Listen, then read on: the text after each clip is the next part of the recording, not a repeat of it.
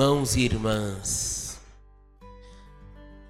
na nossa vida é preciso crescermos na paciência. A paciência é tão importante na vida do cristão.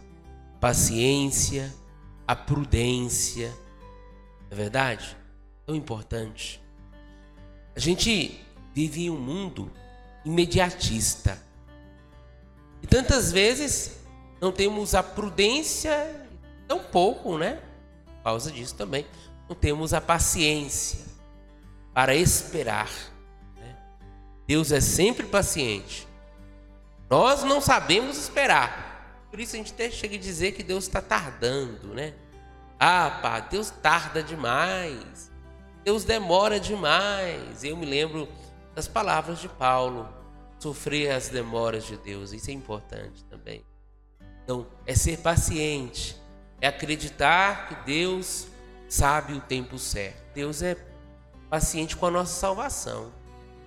Ele, desde que cresçamos, Ele espera que também nós mudemos a nossa vida, mudemos a nossa conduta.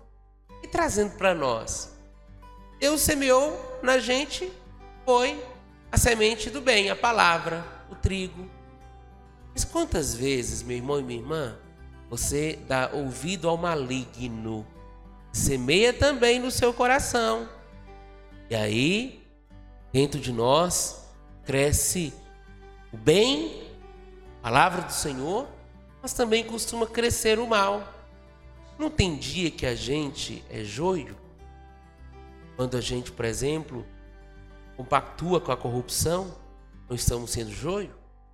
Quando você arquiteta contra o seu irmão, será que você não está sendo joio? Quando você não é capaz de ser misericordioso, será que você não está sendo joio? Dentro de nós também cresce, felizmente, a semente do mal.